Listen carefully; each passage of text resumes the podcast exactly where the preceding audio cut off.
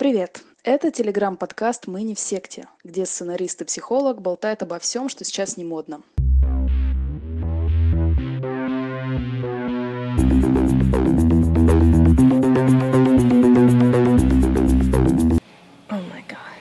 Всем привет!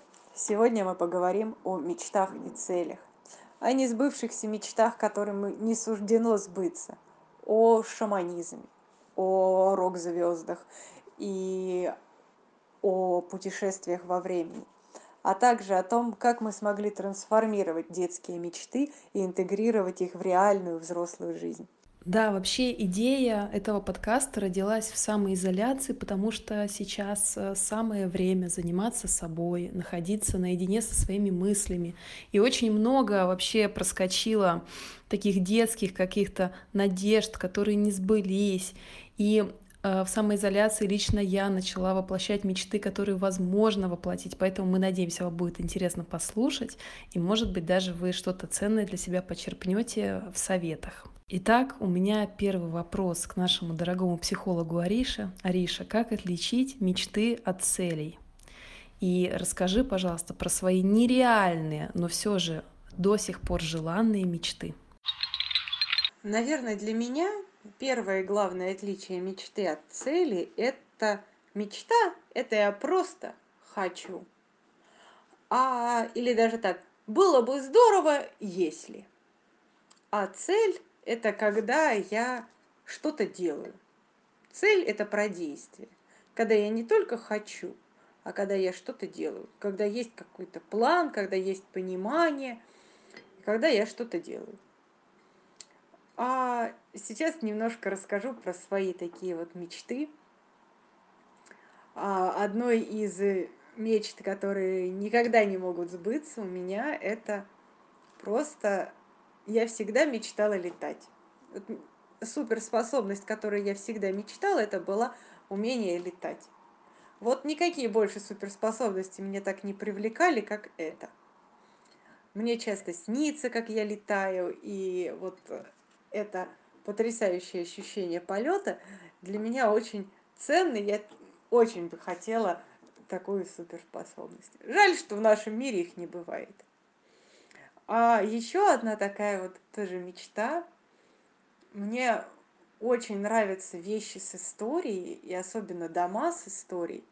Поэтому мне бы очень хотелось получить ну, в наследство дом, какой-то старый, с большим количеством старых вещей, ну, как вот эти всякие английские какие-то особняки и так далее, чтобы это была история моей семьи, чтобы там память предков, поколения, чтобы там хранились вещи, которые остались от прапрабабушки, вот, ну и так далее. Вот мне очень бы это хотелось, Жаль, что моя семья выросла в Советском Союзе, бабушки и дедушки у меня из деревни, и поэтому нет никаких шансов получить дом в наследство такой вот шикарный.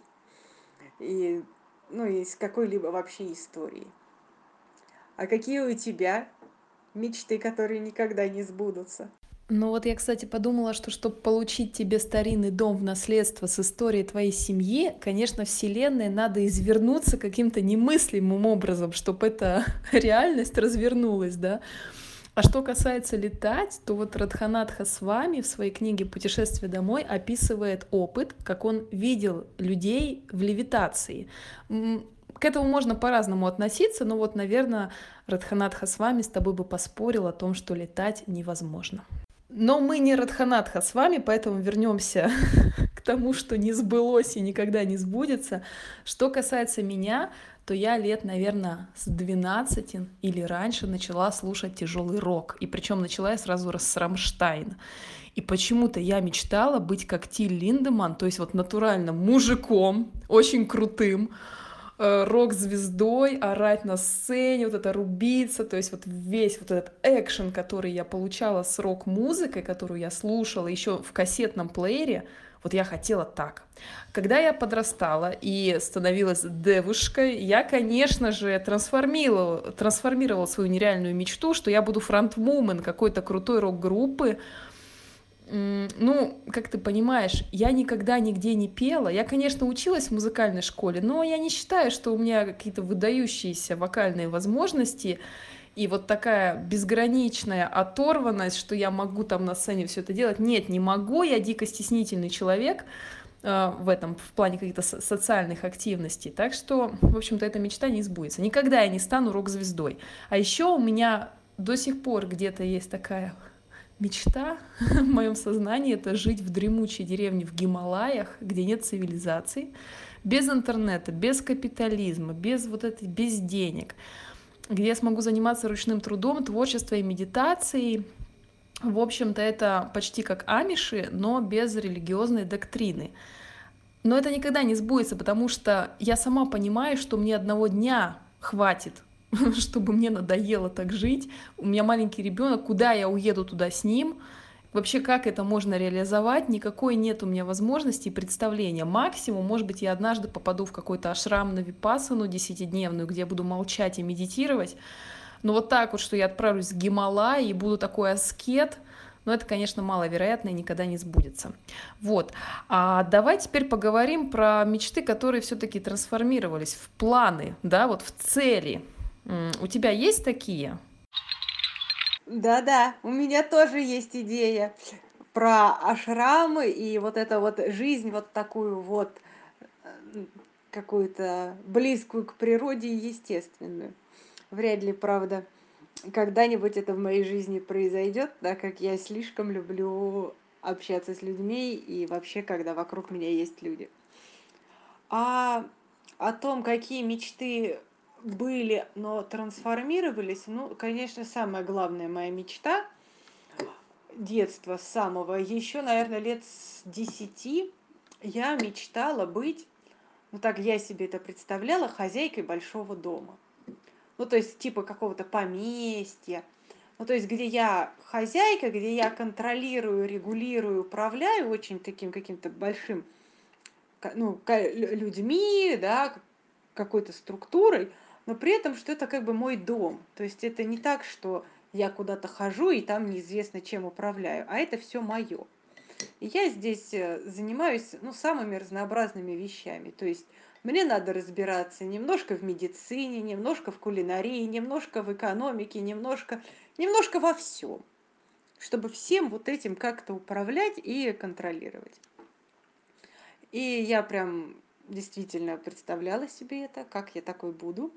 А потом постепенно эта мечта трансформировалась. Лет в 15 я прочитала педагогическую поэму Макаренко и поняла, что и вот эта вот идея директора детского дома, да, ну то есть вот, ну он там колонии был, да, директор, начальник колонии, она мне очень близка. И так постепенно, постепенно я дошла до того, что стала педагогом-психологом. И на этом я не планирую останавливаться, и у меня есть мечта, которая, в общем-то, и планы, и какая-то определенная цель, да, это своя школа, ну или эм, что-то подобное. Вот. Так, и мне кажется, что ну, у каждого человека есть что-то, какие-то воспоминания из детства и мечты, которые если хорошенько подумать и трансформировать, они станут реальными целями и планами на жизнь.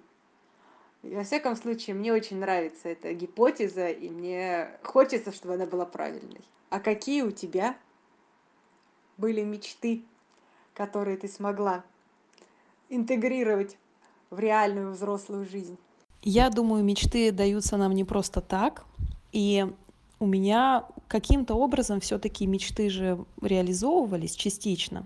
И вот я уже рассказывала в подкасте, что я мечтала там быть ведьмой, я представляла, что я ведьма, варила дома зелья, насылала порчу на одноклассниц в начальной школе, так, на всякий случай, между прочим, да, то есть у меня стаж уже большой.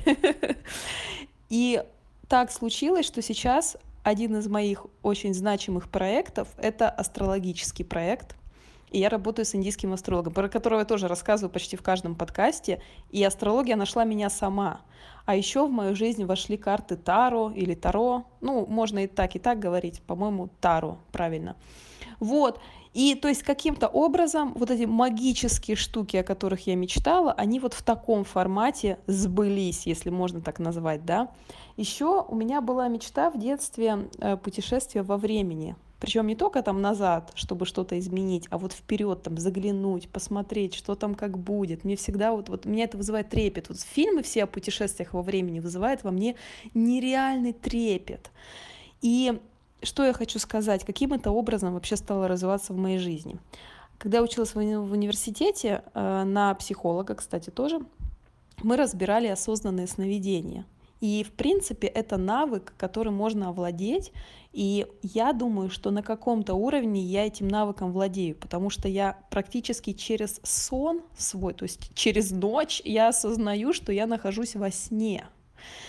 И я как-то могу этим даже управлять. А еще я могу проснуться, а потом такая, нет, я хочу досмотреть этот сон, он был интересный. И я засыпаю, и я вижу этот сон. Или, например, я на следующую ночь могу. Так, вчера мне снилось вот об этом. Мне интересно, как дальше будут развиваться события. И я вижу как бы следующую серию.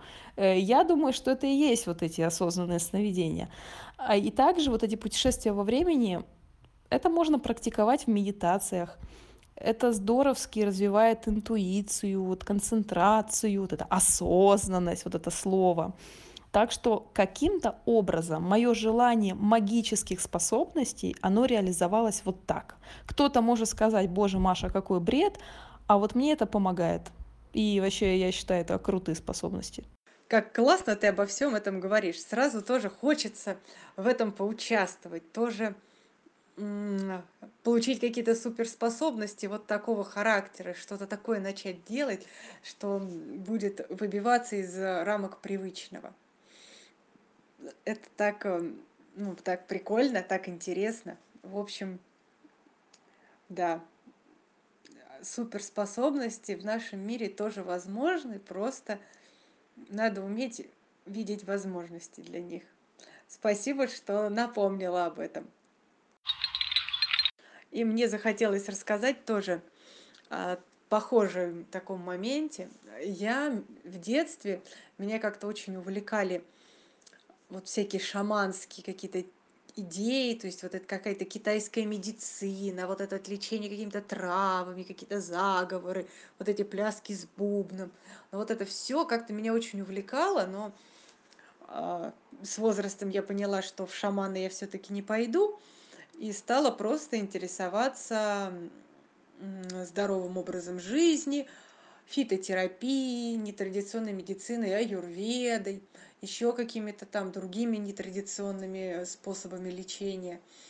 И они вот тоже приобщают меня к, с одной стороны, к вот этому эзотерическому какому-то миру духов, а с другой стороны, это о том, чтобы лечить и помогать людям.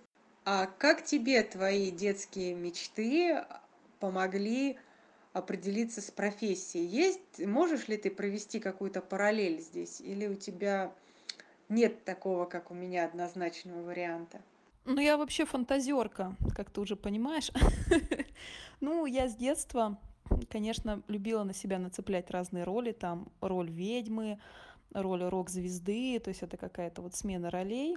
И также мне всегда были интересны истории других людей. Я помню, что я вот знакомясь с кем-то новым, там даже в школе, когда я была маленькая, я расспрашивала человека о его жизни, а с кем ты живешь, а где ты живешь, а что ты делаешь после уроков, а где ты гуляешь, а с кем ты дружишь, а расскажи об этом, расскажи о том. То есть мне так иногда спрашивают, Маш, блин, это интервью. Я говорю, нет, мне реально интересно, расскажи. И мне до сих пор интересно, но сейчас я уже не, не вот так пристав, пристаю к людям, что ставлю их в, немножко в смущение, но я все равно расспрашиваю. Мне интересно там мотивации людей, цели людей, смысл, то, как они видят мир. Я это сравниваю с собой, я там обогащаюсь когда мне рассказывают люди свою точку зрения. И у меня в целом очень творческая работа, и делая рекламные кампании, мы же ищем сперва инсайт, вот эту боль и потребности людей.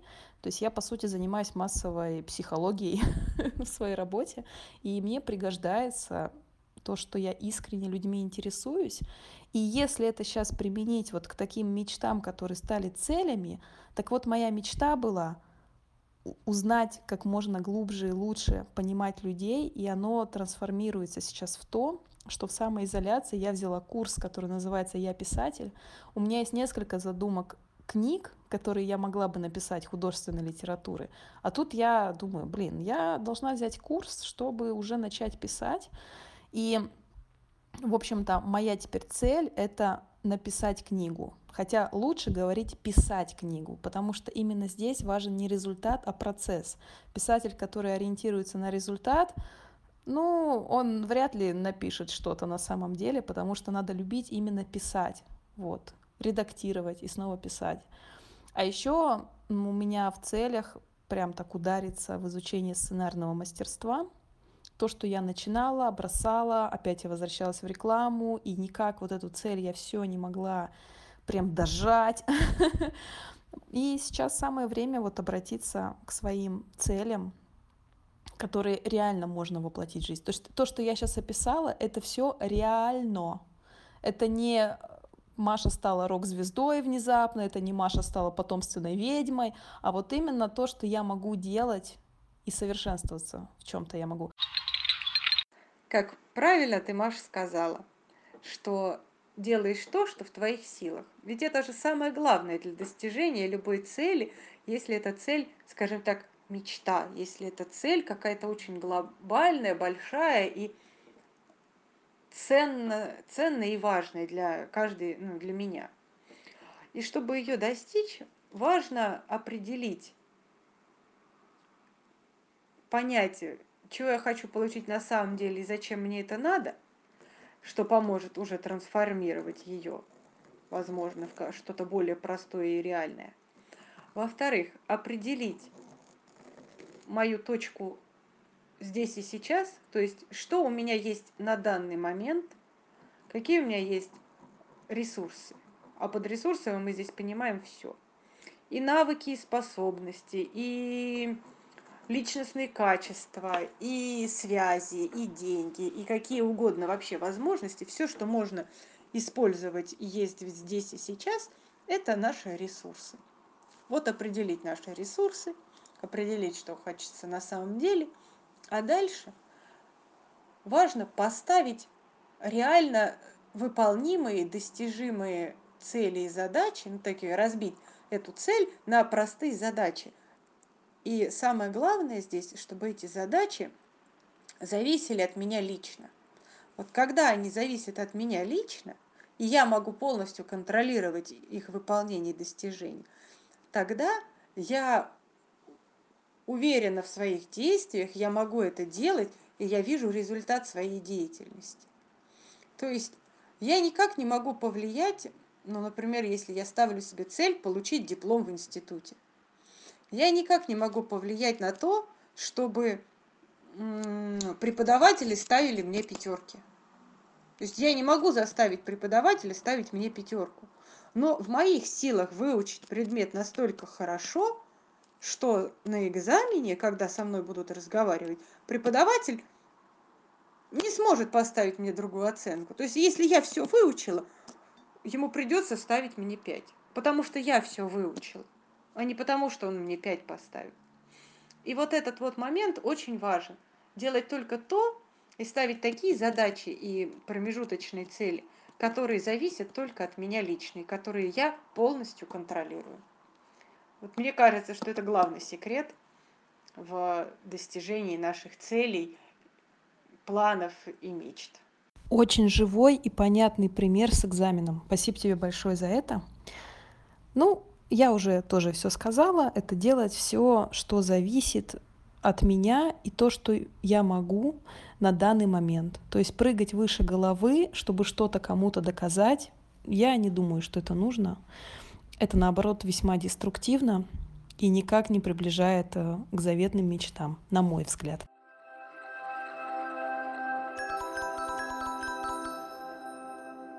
уже несколько лет подряд я загадываю желания и пишу цели и планы на астрологический важный день, а, так называемый Акшая Тритья. Что все это значит, я, конечно, не знаю, я не астролог и не понимаю в этом ничего, но все ведические астрологи, как один, говорят, что этот день лучше всего подходит для написания планов и целей. И вот э, уже два или три года, вот в этом году будет, наверное, третий или четвертый, я уже запуталась, когда я буду писать э, в этот день планы и цели. Я расписываю их подробно, то есть я пишу какую-то глобальную цель, а потом расписываю, что я могу делать для ее достижения, что в моих силах, и при этом пишу что-то такое, ну, что реально я буду делать. Ну, то есть, если я пишу цель э, там похудеть, постройнеть и так далее, то я не пишу пять раз в день ходить в спортзал я пишу раз в неделю заниматься спортом, делая то-то и то-то. Ну и так далее. То есть я пишу какие-то простые и понятные цели. И я очень рекомендую всех тоже это делать. Это очень стимулирует, вдохновляет и создает ощущение, что я действительно могу это достичь, получить, просто делая какие-то простые действия которые приведут меня к желаемым целям. И напомню, что Акшая Трити будет 26 апреля 2020 года, и у вас у всех есть возможность а, расписать свои цели, планы, мечты, желания, которые вы только захотите. И благодаря каким-то астрологическим, мифическим вещам их э, вероятность э, сбывания и достижения увеличится. Как здорово, что ты вспомнила про Акшая Тритью. Еще раз на всякий случай повторим. 26 апреля этот день, мы даже напишем в описании подкаста. Чем этот день так важен? Потому что только раз в год э, случается так, что две королевские планеты, Солнце и Луна, ну, Луна в Джиотиш считается планетой, они находятся в знаке своей максимальной силы экзальтации. Солнце вовне, Луна в Тельце, при этом это растущая Луна, третьи лунные сутки – это очень-очень благоприятный день, и астрологи рекомендуют сделать заранее генеральную уборку, чтобы как бы очиститься от всего прошлого, э, помедитировать, чтобы очиститься внутренне, и сделать какую-то духовную практику. Может быть, у кого-то это молитва или какая-то более глубокая медитация под музыку. Вот это вот все вас подготовит к написанию своих целей, планов, желаний на следующий год. Ну а моя любяшка такая самоизоляционная. Это э, классика кино. Я люблю иногда, у меня такое состояние, когда я очень люблю старые фильмы. А, например, фильм «Окно во двор» 1954 года, который снял Альфред Хичкок. Для меня это вообще фантастика. Я смотрю на быт, лица, стиль, общение людей в 54 году. Вы можете себе представить? Эти люди все уже умерли, а я их вижу на экране живыми. Это удивительно. А, и еще вот я сегодня собираюсь смотреть фильм «Сцены из супружеской жизни» 73 года, который снял Ин, Ингмар Бергман. Вот. Этот фильм очень многие хвалят, это считается классикой кино, и я думаю, что я дальше буду расширять свои познания в этой области. Спасибо, Маша за отличные идеи, как провести время в самоизоляции. Так что пока-пока. Спасибо, что были с нами.